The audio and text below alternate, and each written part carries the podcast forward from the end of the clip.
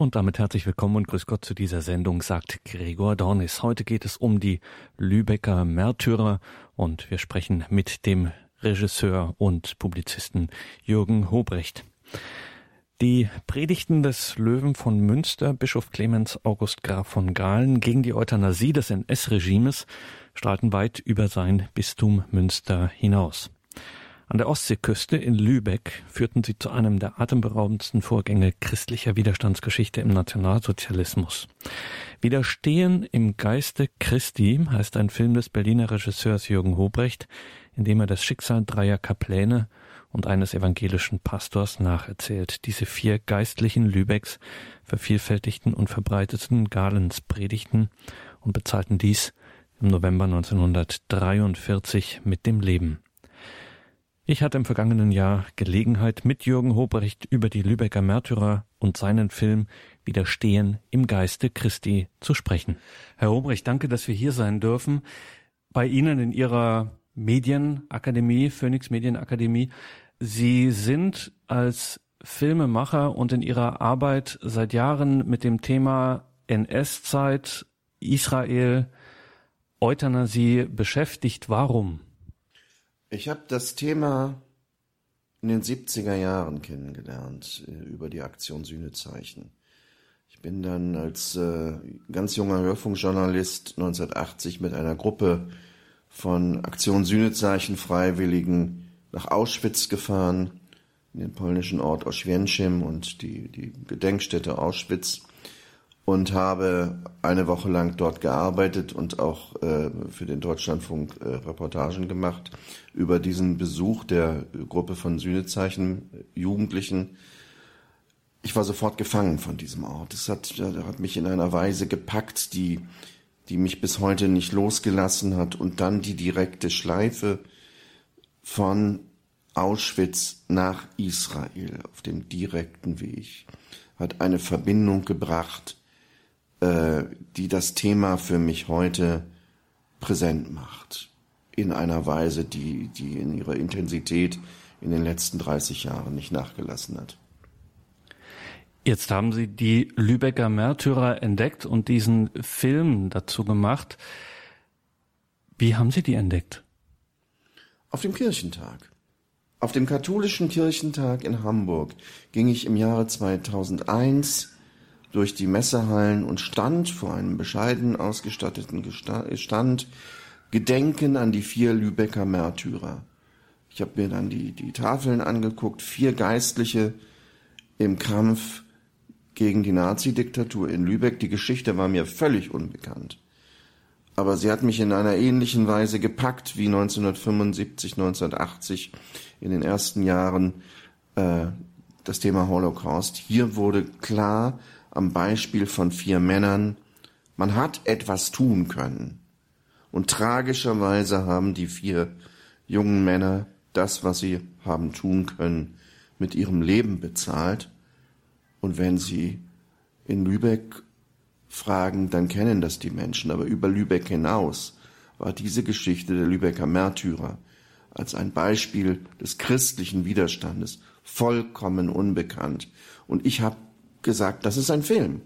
Nicht, da ist einer, der hat als Nazi angefangen, der hat als Mitglied der NSDAP mit äh, angefangen und ist auch für die deutschen Christen nach Lübeck beordert worden, um den einzigen evangelischen Kirchenneubau in der Nazizeit 1937 einzuweihen.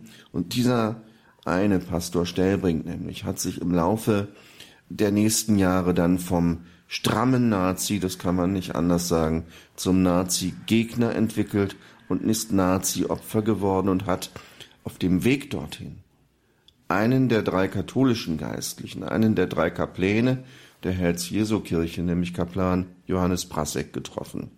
Und diese Mischung aus persönlicher Entwicklung und äh, Zusammengehen beider Konfessionen mit einer Zielrichtung, nämlich gegen den Krieg zu predigen, sich um Soldaten zu kümmern, die in Gewissensnot als Kriegsversehrte nach Lübeck gekommen sind und einen Schritt weiter zu gehen, nämlich das Thema lebensunwertes Leben und die Tötung lebensunwerten Lebens ab 1941 zum Thema zu machen, das hat mich fasziniert. Pastor Karl Friedrich Stellbrink und die drei Kapläne, Eduard Müller, Hermann Lange, Johannes Prasek, junge Leute, wie Sie gesagt haben. Und wenn man Ihren Film gesehen hat, ist man schon sehr beeindruckt. Helfen Sie uns, Herr Hobrecht, was waren das für Männer? Na, der Prasek war, war ein sehr zielgerichteter, ernsthafter Mensch, der sehr genau wusste, was er wollte, der auch sozusagen den intellektuellen Weitblick hatte, um sehr zu Anfang der Nazi-Diktatur zu verstehen, was diese Herrschaften vorhaben. Der aber nicht nur diesen intellektuellen Weitblick hatte, sondern auch eine Spiritualität hatte. Der eine Spiritualität hatte und auch eine Lebenslust und eine Empathie und vor allen Dingen eine charismatische Ausstrahlung hatte, gerade auf junge Leute. Also man kann sich diesen, diesen ernsten Theologen, diesen, diesen Prediger so ganz schwer als lustigen Mann mit der Gitarre beim Ausflug äh, einer katholischen Jugendgruppe an die Ostsee vorstellen. Aber es gab ihn. Es gibt Fotos, die das belegen. Es gibt ein Foto, das einen äh, lustig daherkommenden äh, äh, Johannes Brasek mit einer Gitarre zeigt. Und er war, er war sozusagen der Leader. Er war der, der, der Kopf der drei Kapläne. Nicht Müller, der Jugendarbeiter, äh, Spätberufener, der ähm, auf einer, also auch ein, ein reisender Mensch, der auf einer ähm, Nordafrika-Reise vom Krieg, vom, vom Kriegsbeginn erfahren hat und äh, schon sagte, dass äh, wie das enden wird und äh, lange ein ja auch ein, ein ein Mann, der sehr sehr sehr im Glauben verwurzelt war, aber eben auch eine großartige Ausstrahlung auf junge Leute hatte. Also alle waren sehr jugendarbeitsorientiert und das ist das große, was in der was in der Herz Jesu Gemeinde in Lübeck in diesen fürchterlichen Jahren gelaufen ist. Dort gab es äh, eine ganz, ganz, ganz lebendige Jugendarbeit, die nicht nur orientiert war auf ähm, wir müssen etwas dagegen machen, sondern die wirklich ein, also wo Gemeinschaft in sehr großer und äh, hervorragender Weise gepflegt wurde, nicht nur religiös, nicht nur spirituell, sondern einfach auch durch gemeinsame Ausflüge, durch Fahrten. Also ähm, Müller war ein sehr naturverbundener Mensch, der gerne mit dem Fahrrad äh, äh, durch die Landschaft gefahren ist. Und äh, das hat das Bild der drei Kapläne für alte Menschen in Lübeck bis heute geprägt, die wunderbare Erinnerungen an die Jugendzeit äh, äh in dieser, in dieser Diaspora-Gemeinde hatten.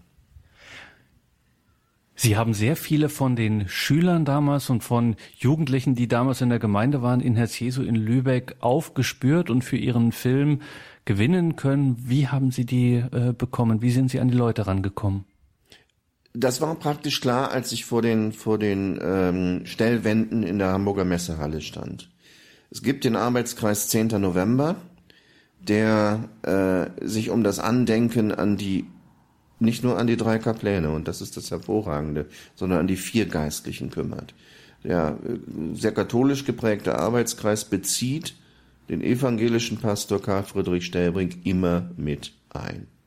Dieser Arbeitskreis aber ähm, mit seinen Mitgliedern war sofort bereit, äh, Auskunft zu geben, stand sofort für Interviews zur Verfügung und da saßen dann die älteren Herrschaften, inzwischen älteren Herrschaften, einige leben auch inzwischen jetzt nicht mehr, die erzählt haben über ihre, über ihre Jugenderlebnisse, die erzählt haben, wie sie im Keller der Herz-Jesu-Kirche, heute eine Gedenkstätte und Krypta, äh, wie sie im Keller der Herz-Jesu-Kirche äh, abgetippte, auf Madrizen abgetippte Predigten von Garf Gahlen, die eine Ordensschwester von Münster nach, äh, nach Lübeck mit dem Zug transportiert hatte, äh, auf Madrizen abgetippt haben und dann äh, in eine Gemeindezeitung gesteckt haben, die dann wiederum von einem äh, von einer Frau aus der Gemeinde in die Briefkasten geworfen worden ist. Eine unglaublich spannende Geschichte.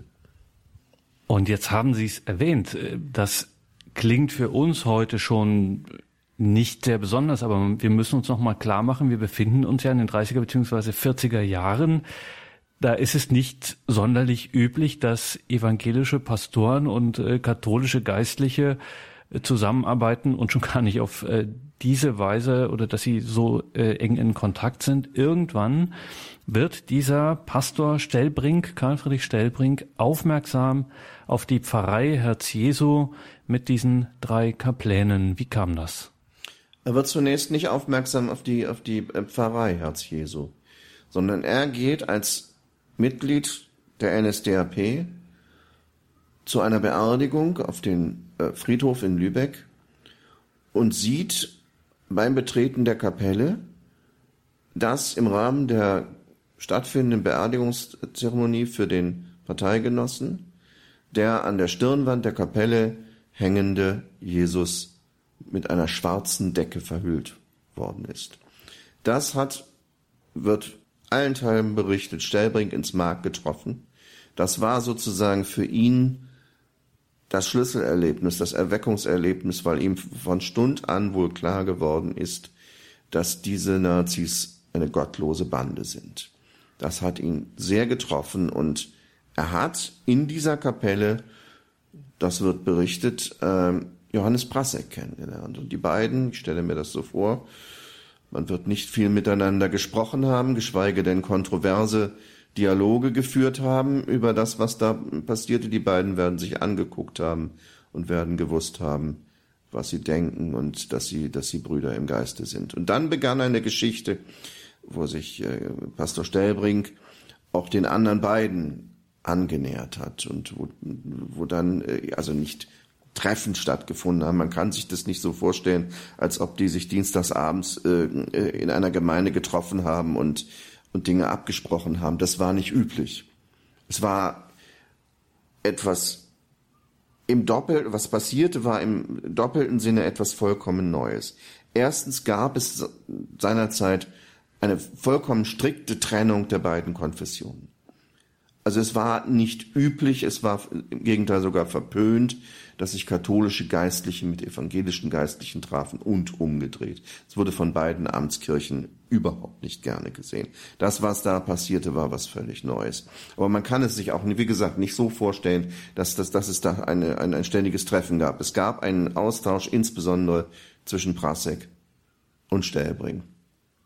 Das andere, was vollkommen neu war und lebensgefährlich war, wie wir, wie wir wissen, ist, dass es Kreise gab in Lübeck, christliche Kreise, in denen man sich hinter verschlossener Tür austauschen konnte, in denen man hinter verschlossener Tür ein offenes Wort sprechen konnte darüber, wie man den beginnenden Krieg bewertet, wie man die Nazi-Diktatur bewertet und wie man als Christ den steigenden Druck dieses gottlosen Regimes empfindet.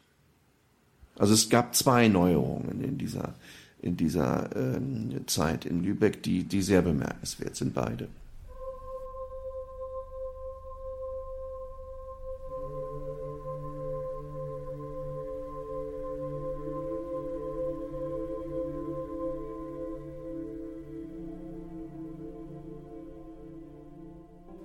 Herr Hobrecht, weil Sie gesagt haben, er ähm, bei diesem ersten Treffen, da wird man vermutlich gar nicht so sehr miteinander gesprochen haben, sondern man hat sich gesehen und ähm, hat irgendwie gewusst, man ist vom ähnlichen Schlag in Ihrem Film, sagt jemand, äh, spricht von intuitiver Gesinnungsverwandtschaft. Wie müssen wir uns den Schritt vorstellen von dieser Verwandtschaft hin zu dem konkreten Beginnen jetzt müssen wir was machen. Also jetzt haben wir diese Predigten und das war immerhin der Bischof von Münster und die äh, vervielfältigen wir jetzt und verteilen wir. Das ist ja doch nochmal ein großer Schritt dann vom inneren Austausch hin zur Aktion. Das haben die auf jeden Fall nie zusammengetan, sondern das hat Stellbrink in seiner Gemeinde gemacht und das haben die drei Kapläne in ihrer Gemeinde gemacht. Man hat die vier also nie zusammen gesehen, ob sie je wirklich außerhalb des Gefängnisses zusammen gesehen worden sind. Darüber gibt es keine Zeitzeugenberichte. Also man muss sich diese Arbeit als, als eine getrennte Aktivität vorstellen, aber als auch als einen Austausch gerade der beiden führenden Personen Stellbrink und Brasek.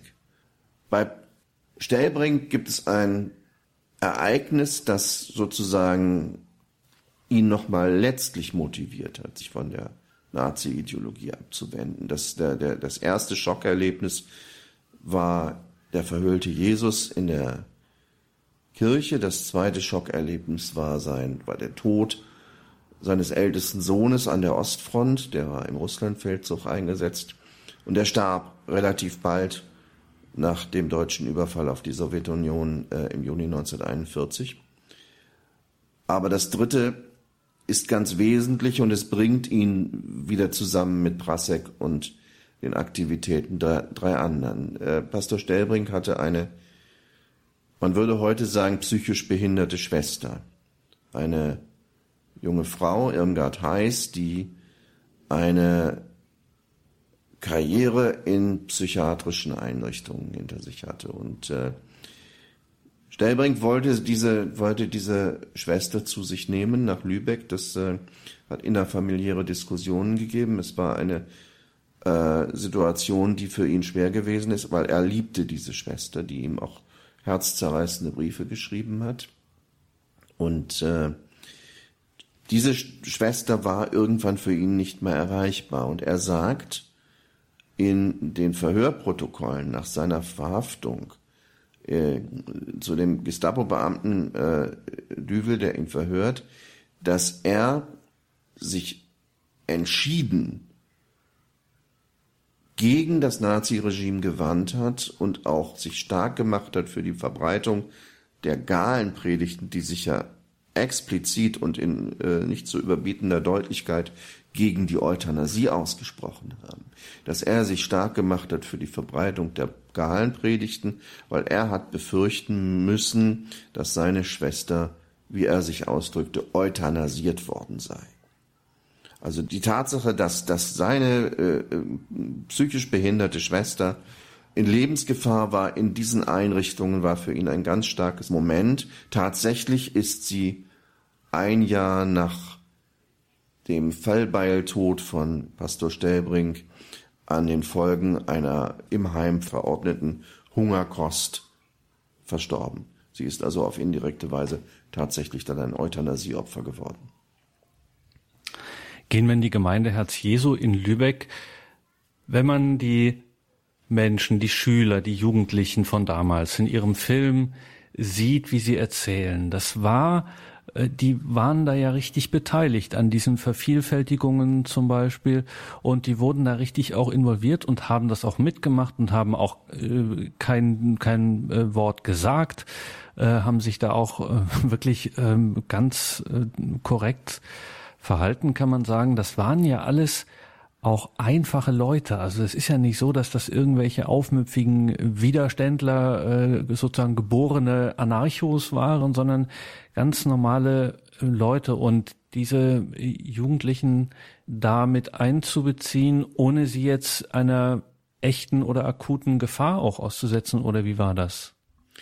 Also es waren einfache Leute. Es waren, es war nicht sozusagen eine, eine, eine universitäre Elite, die sich da in, in Lübeck zusammengefunden hat. Das war, das war der Eisenbahner Nürnberg mit seinem Sohn. Nicht der Eisenbahner, der von den Deportationszügen gewusst haben muss, als jemand, der im täglichen Zugverkehr zwischen Lübeck und Hamburg gewesen ist. Das mag an ihm nicht vorbeigegangen sein. Und Nürnberg hat seinen Sohn bewusst in die Herz-Jesu-Gemeinde zur Jugendarbeit gehen lassen, wissend darum, was dort passiert. Diese Gruppe Lübecker Märtyrer bestand ja nicht nur aus den vier Geistlichen, sondern es waren insgesamt 20 Christen. Junge Leute, ältere Leute und im Zentrum standen die vier Geistlichen, die miteinander verwoben waren über ein konspiratives Netz. Da hatte jemand ein Papierwarengeschäft und hat die Madrizen zur Verfügung gestellt und das Papier, auf die, äh, dass die Madrizen nachher abgezogen worden sind. Da hatte jemand eine alte Schreibmaschine und alles das äh, konzentrierte sich sozusagen zum einen bei Stellbrink, zum anderen im Keller der Herz-Jesu-Gemeinde, wo sich hauptsächlich die Jugendlichen getroffen haben. Aber im Hintergrund stand ein Netz von äh, 16 Bürgern, meistens Männern, Lübecks und den vier Geistlichen. Aber ich sag's nochmal, man muss sich das nicht so vorstellen, als hätten die sich dienstags zu einem äh, Anti-Nazi-Arbeitskreis getroffen. Das war eine Konspiration, die sehr still funktioniert. Und das war für mich bei der Recherche auch sehr eindrücklich zu verstehen oder ähm, den Vorhang geöffnet zu bekommen, wie unglaublich totalitär dieses System gewesen sein muss. Wie unglaublich totalitär dieses System in die Wohnungen, in die Küche, in die Wohnzimmer, ja in die Schlafzimmer der Menschen hinein regiert hat und dafür gesorgt hat, dass geschwiegen wurde. Umso bewundernswerter die, die nicht geschwiegen haben, aber die mussten ungeheuer aufpassen. Die mussten ungeheuer aufpassen und die Geschichte äh, zeigt uns dann ja, dass in beide Kreise, sowohl in das Pfarrhaus Stellbrink als auch in den, in den Jugendarbeitskreis, äh, den die drei Kapläne gehabt haben, ein Spitzel eingeschleust wurde. In diesem Jugendarbeitskreis war auch der spätere Moraltheologe äh, Stefan Pförtner. Er war damals junger Soldat. Er war, er war glaube ich, verwundet äh, und war in Lübeck. Das hatten Sie vorhin auch erwähnt, Herr Hobrecht, dass äh, dort viel die Kapläne sich auch um Soldaten gekümmert haben äh, Stefan Pürtner erzählt, dass Johannes Prasek am Rande, so eher beiläufig äh, gefragt habe, na könne ein, ein, ein Christ damit äh, leben, das verantworten, eben in den Krieg zu ziehen, an der Front zu sein äh, und zu töten. Wenn man das hört und auch wie er es erzählt, da äh, schluckt man schon ein bisschen, weil man natürlich ahnt, dass das schon allein schon so eine Bemerkung in dieser Zeit höchst gefährlich ist. Und sicherlich, wenn er das den Falschen gefragt hätte, das wäre ja sicherlich auch weitergereicht worden. Brasek hat hier, glaube ich, auch intuitiv gespürt, dass Stefan Fürtner, der sich ja an ihn gewandt hat, in einer Gewissensnot ist. Stefan Fürtner ist als äh, junger Soldat im Russlandfeldzug verwundet worden und ist nach Lübeck gekommen, hat im Russlandfeldzug äh, Geiselerschießungen gesehen, hat auch äh, Massaker an jüdischen Menschen gesehen und wandte sich an Prasek und dem muss in diesem Moment auch deutlich geworden sein, dass da jemand sehr große Zweifel hat, ob er zurückgeht und wie er überhaupt zurückgehen kann und sich als Christ an solchen verbrecherischen Taten weiter beteiligen kann. Stefan Fürtner war nicht Mitglied im Jugendarbeitskreis. Stefan Fürtner war äh, Mitglied einer Gruppe von verwundeten Soldaten, denen insbesondere Prasek dann Religionsunterricht erteilt hat, den er als Seelsorger zur Verfügung stand und mit denen er auch den Film Ich klage angesehen hat, also den, den Propagandafilm, der das Thema Euthanasie propagierte und ähm, äh, den Menschen deutlich machen sollte, dass ein Leben mit Krankheit und, und oder Behinderung auf dem Gnadenwege, das heißt durch eine, durch eine tödliche Spritze beendet gehört. Diesen Film haben die jungen Soldaten kritisch diskutiert und ähm, das muss sehr kontrovers zugegangen sein und es ist bewundernswert, in welcher Offenheit damals gesprochen wurde.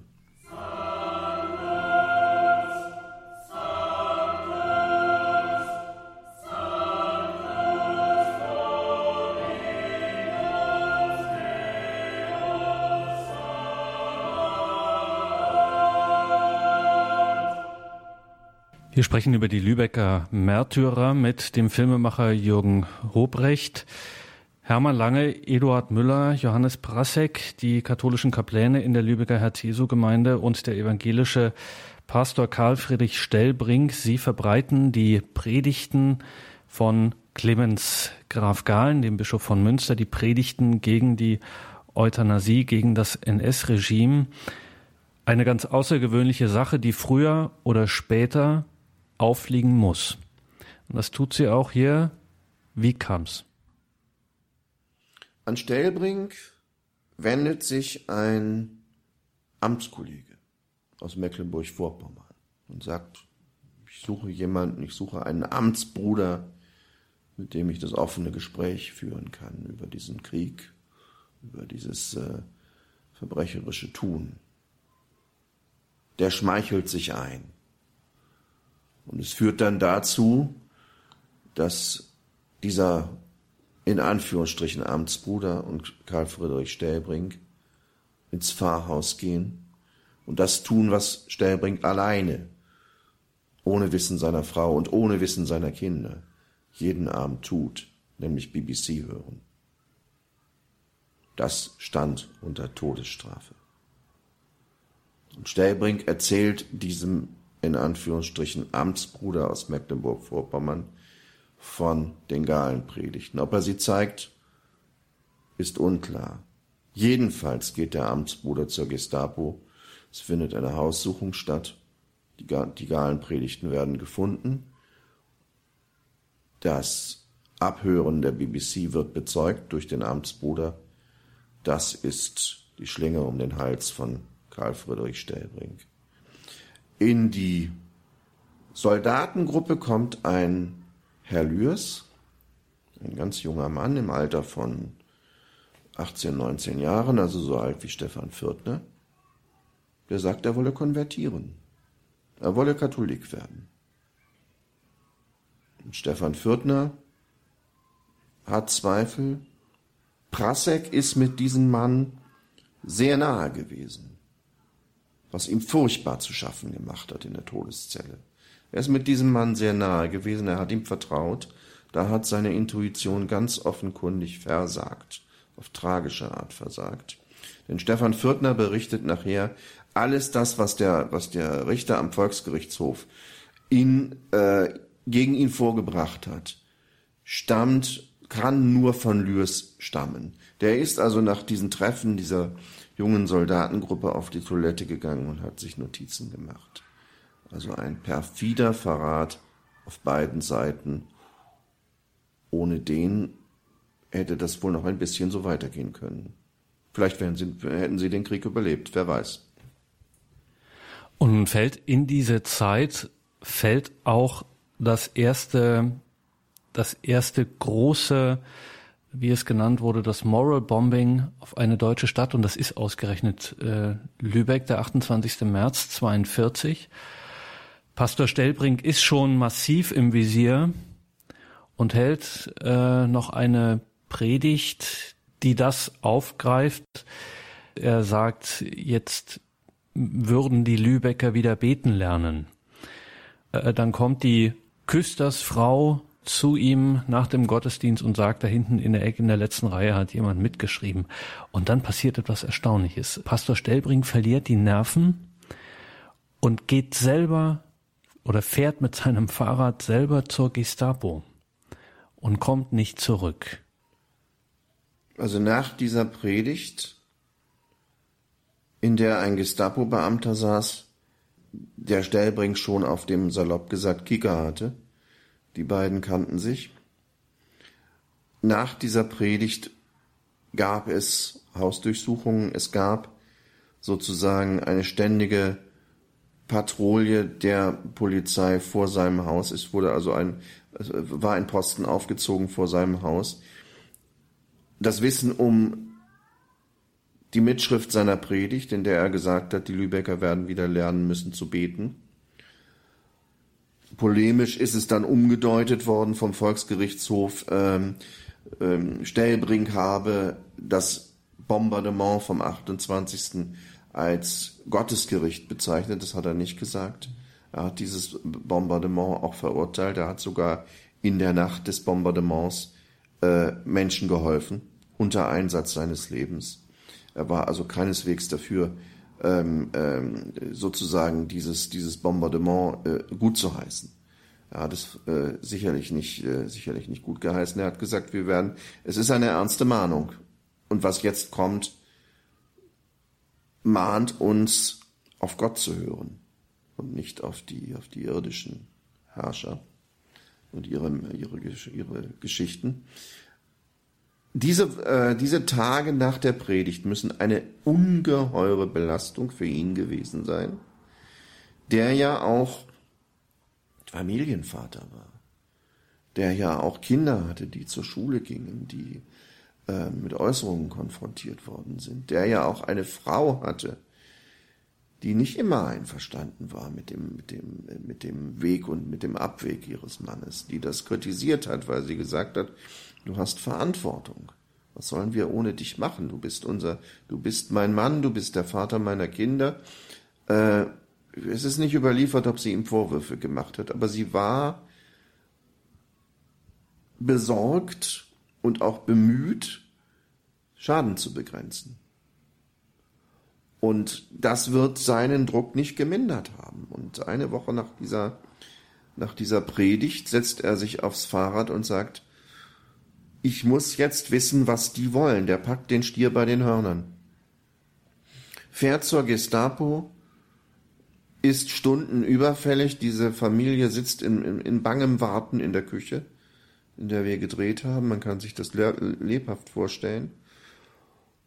Waltraud Kienitz, seine jüngste Tochter, erzählt uns dann, dass abends das Telefon im Pfarrhaus klingelte.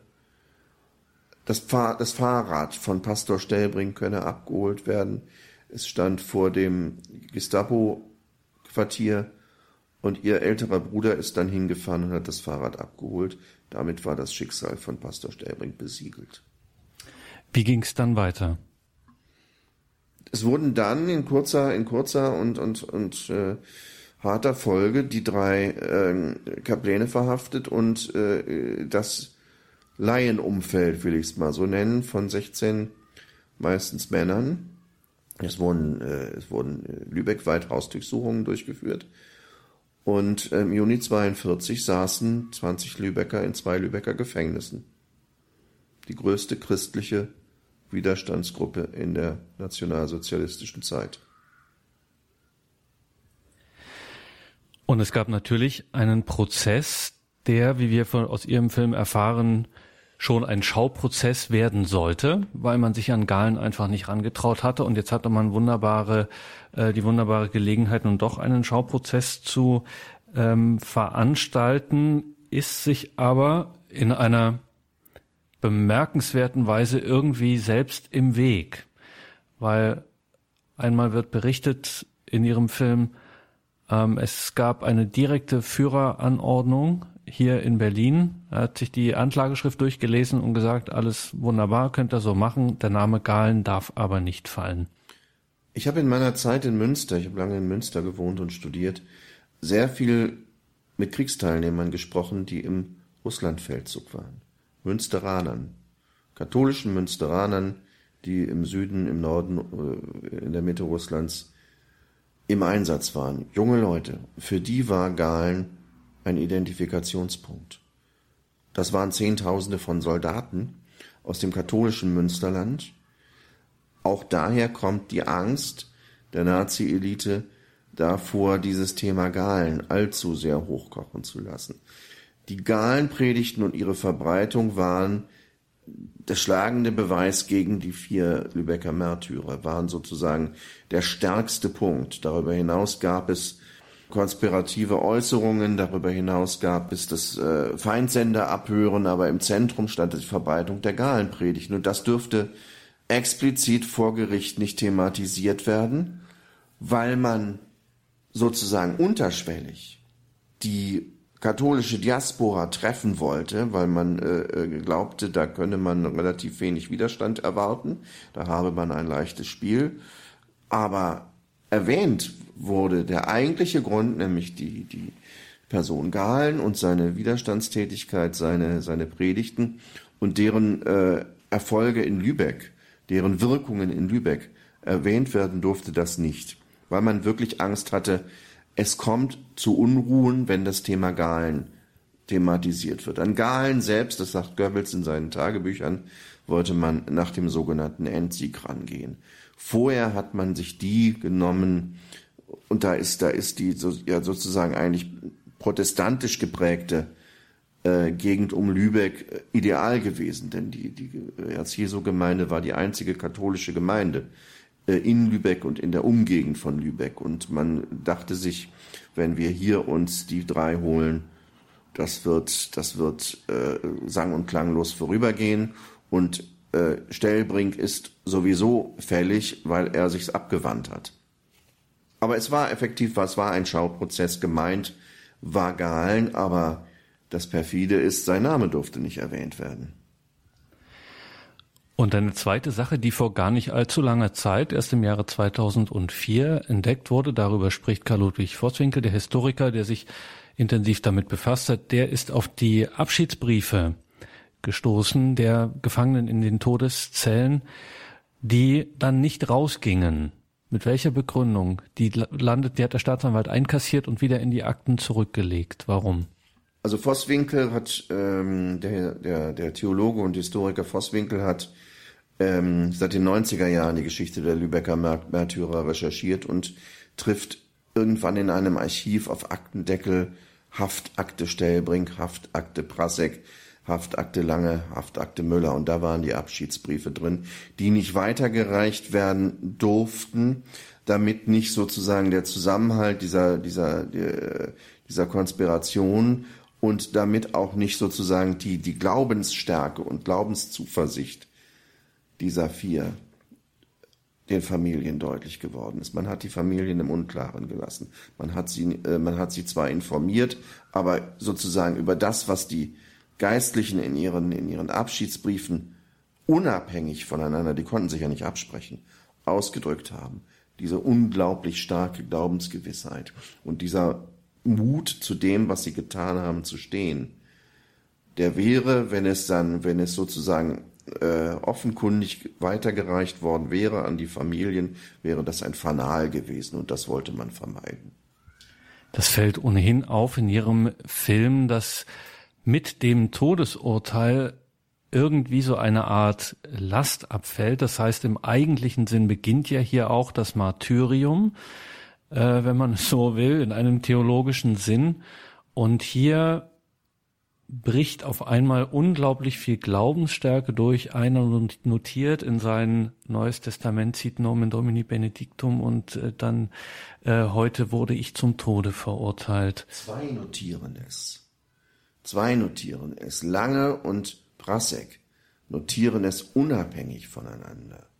Heute wurde ich zum Tode verurteilt, verurteilt, geheiligt sei der Name des Herrn. Unabhängig voneinander.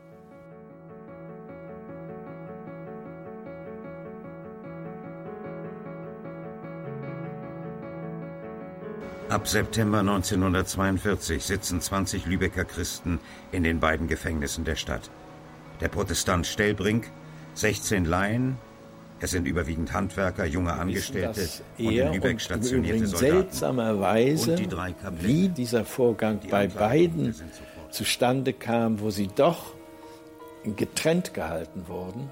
Beide, Eduard Müller und Johannes Passek, haben in ihr Neues Testament geschrieben, heute bin ich zum Tode verurteilt, sit nomen Domini Benedictum. Was im Film immer wieder durchkommt, ist, dass gerade nach den Verhaftungen insbesondere auch die Familie des evangelischen Pastors Stellbrink allein ist und man spricht sowieso nicht darüber. Es ist kaum Thema, es ist eigentlich, wird es verschwiegen. Nun sind ja Pastoren oder eben auch die Kapläne ja herausragende äh, Personen in dieser Zeit und auch eine Kirchengemeinde ist etwas Besonderes. Und jetzt hört man aber, dass davon gar nicht viel die Rede war, dass das irgendwie so versandete. Wie kann man sich das erklären? Das Schweigen, das ja sozusagen prägend war und typisch war für diese Zeit, das Schweigen und das Verschweigen, wo ja die äh, vier Geistlichen und ihre ähm, Sympathisanten, sag ich mal, die Jugendlichen mit ihren, mit ihren Eltern und Angehörigen, wo die ja ausgebrochen sind. Dieses Schweigen herrschte totalitär und absolut nach der Hinrichtung der Geistlichen. Darüber zu sprechen war tabu. Zwei Tage nach der Hinrichtung fand in der Herz-Jesu-Kirche ein Gedenkgottesdienst statt, aber nicht etwa im Gedenken an die, an die, an die vier Getöteten, sondern im Gedenken an die im Krieg gestorbenen Geistlichen. Aber jeder, der da saß, wusste, worum es ging. Nur es durfte nicht offen gesprochen werden. Es durfte nicht offen gesprochen werden, bis nach dem Krieg. Und selbst dann, selbst danach, selbst in den 50er und 60er Jahren, ist Waltraud Kienitz als Tochter des Pastor Stellbrink noch mit Äußerungen konfrontiert worden, hätte dein Vater doch den Mund gehalten, so könne er noch leben. Und wie man bei Ihnen auch erfahren kann, erst im Jahre 93 ist das Urteil auch wirklich dienstoffiziell und äh, das war auch gar nicht so einfach ähm, revidiert worden, beziehungsweise ist er rehabilitiert worden, wie das so äh, heißt. Das ist auch ein enorm langer Zeitraum, wenn man sich das vorstellt, 93 erst. Das ist äh, dem damaligen äh, schleswig-holsteinischen Justizminister zu verdanken und äh, dem emeritierten Bischof, evangelischen Bischof von Lübeck, Karl Friedrich Kohlwaage. Die sind zusammen zu Sabine Leuthäuser-Schnarrenberger, zur damaligen Bundesjustizministerin, gegangen und haben äh, viel in Bewegung gesetzt, über einen Zeitraum von sechs, sieben Jahren immer wieder insistiert, bis schließlich der Bundesgerichtshof das Urteil gegen Karl Friedrich Stellbrink äh, für ungültig erklärt hat und ihn damit rehabilitiert hat. Merkwürdigerweise hat Waltraud Kienitz als Tochter auf diesen Brief vom Bundesgerichtshof, der das Urteil, das Todesurteil gegen ihren Vater für ungültig erklärt, geweint und gesagt, jetzt habt ihr ihm was genommen. Ich habe das lange nicht verstanden, aber sie meinte damit, dass mit der Annullierung des Todesurteils ihm seine Identität als Widerstandskämpfer genommen wurde. Das muss man verstehen. Es kommen Abschiedsbriefe, die Abschiedsbriefe, über die wir hier sprachen, in Ihrem Film auch kurz zur Sprache. Und was immer auffällt, ist, in dieser extremen Situation, die wir uns alle nicht vorstellen können, ist eben nicht das, was wir gerne machen, wenn wir an diese Zeit denken und sie beschreiben, ein großes Pathos äh, oder große Vermächtnisse, sondern es sind immer sehr klare, sehr einfache Sachen, die gesagt werden. Ähm, nichts von großer geschichtlicher Bedeutung, aber trotzdem in einem Duktus, wo man merkt, hier ist jedes Wort äh, wesentlich. Hatten Sie bei Ihrem Film äh, auch Gelegenheit, äh, diese Briefe zu schauen? Haben Sie die in Händen gehalten oder haben Sie da nur von Professor Vosswinkel im Gespräch gehört? Nein, wir haben die, wir haben die Briefe ja im Bundesarchiv abgefilmt und wir zitieren sie auch an zwei Stellen. Sie sind Ausdruck einer für mich 1957 geboren, evangelisch-lutherisch getauft, kann sagen christlich erzogen, aber dennoch sind sie für mich Ausdruck einer für mich kaum mehr verständlichen Glaubensgewissheit und Stärke, also im Angesicht des am Nachmittag bevorstehenden Todes, diese Briefe zu schreiben, die die eine und einzige Absicht haben, nämlich die Angehörigen zu trösten. Das zeigt von einer Stärke, die ich ganz schwer nachvollziehen kann. Die Lübecker Märtyrer, Jürgen Hobrecht, Sie haben diesen Dokumentarfilm gemacht und Sie möchten am Thema dranbleiben, beziehungsweise Sie bleiben am Thema dran. Sie möchten mehr darüber machen. Warum ist, sind Ihnen diese vier Männer, diese vier Märtyrer so wichtig, auch noch in dem frühen 21. Jahrhundert? Gerade im frühen 21. Jahrhundert. Es gab vergangene Woche eine Studie, dass äh, die Jugendlichen in der Bundesrepublik Deutschland zwischen 14 und 19 Jahren, die ein Smartphone haben, am Tag 135 Mal auf ihr Smartphone gucken. Ich habe gedacht, wie können diese Leute noch einen klaren Gedanken fassen?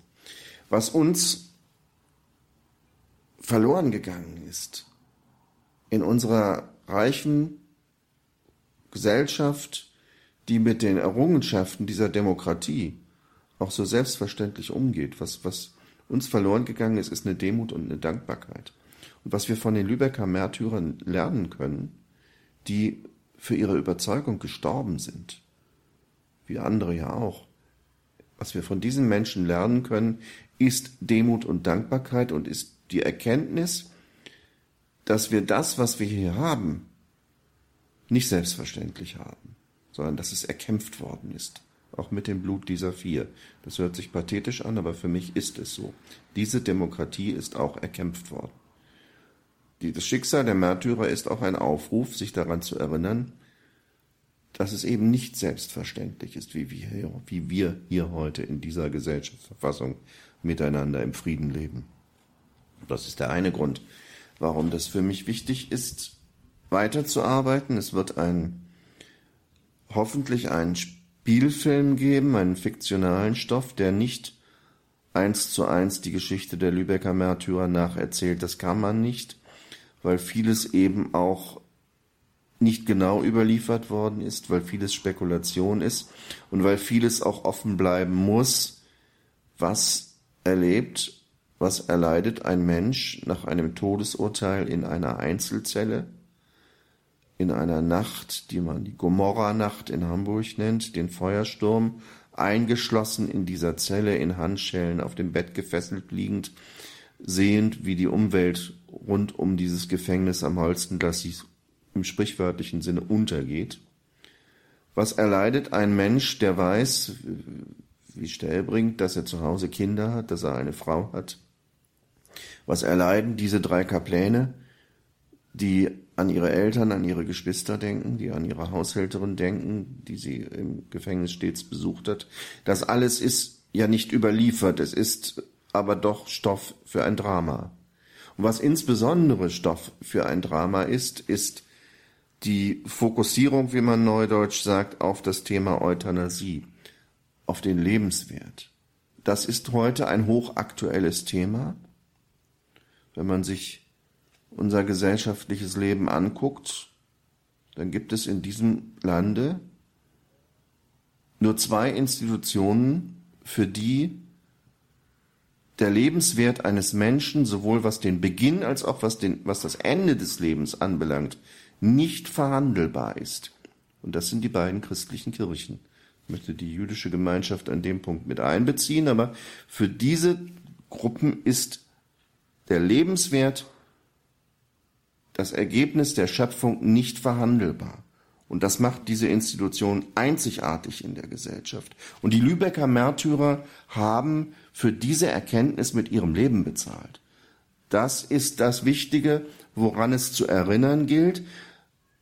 Auch insbesondere auf dem Hintergrund, dass der Pastor Stellbring eine psychisch behinderte Schwester hatte, zu der er ein sehr, sehr inniges Verhältnis hatte, die er auch gerne mit in seine Lübecker Familie aufgenommen hätte. Das ist aber sozusagen aus dann familieninternen Diskussionen verworfen worden. Diese Schwester Irmgard Heiß ist für ihn in der Zeit seiner mehr oder weniger offenen Tätigkeit für die Galenpredigten nicht mehr erreichbar. Und er sagt in einem Verhörprotokoll mit der Gestapo, er habe befürchten müssen, dass seine Schwester den Euthanasietod gestorben ist, und das habe ihn zu einem entschiedenen Gegner gegen die Nazis gemacht. Diese Geschichte möchte ich gerne erzählen, denn es gibt hunderte von Filmen, von Büchern, von Dokumentationen über den Holocaust. An ein paar dieser Dokumente habe ich selbst mitgewirkt. Aber die Geschichte der Euthanasie ist insbesondere fiktional filmisch vollkommen unerzählt. Weil das, was dort passiert ist, ist in ähnlicher Weise unfassbar, wie der Mord an den Juden unfassbar ist. Menschen werden schreiend abgeholt von grauen Bussen und noch am selben Tag in Gaskammern gesteckt. Das ist ein Verbrechen an, mit, mit 300.000 Toten, Behinderten und Kranken, das in dieser Gesellschaft bislang nicht nur filmisch nicht aufgearbeitet worden ist, sondern wenn man es vergleicht mit dem ganz großen Verbrechen des Mordes an sechs Millionen Juden, eigentlich überhaupt nicht durchdrungen ist. Danke, Jürgen Hobrecht, fürs Gespräch. Ich danke Ihnen. Jürgen Hobrecht war das, der Berliner Filmproduzent der Firma Polis Film und der Phoenix Medienakademie. am Berliner Kollwitzplatz. Er hat einen Film über die Lübecker Märtyrer produziert, Widerstehen im Geiste Christi. Eine DVD des Films Widerstehen im Geiste Christi, der Film von Jürgen Hobrecht über die Lübecker Märtyrer, Widerstehen im Geiste Christi. Eine DVD davon können Sie sich direkt bei Polis Film bestellen. Wie das geht, steht auch bei uns im Infofeld zur Sendung. Schauen Sie da also rein. Neben diesem ganz konkreten Hinweis finden Sie natürlich auch weitere Links zu den Auftritten und Aktivitäten von Jürgen Hobrecht. Danke fürs Dabeisein, liebe Hörerinnen und Hörer, für Ihr Interesse an dieser Sendung. Ich freue mich, wenn Sie hier bei Radio Horeb dranbleiben. Alles Gute, behüt Sie Gott, machen Sie es gut. Ihr Gregor Dornis.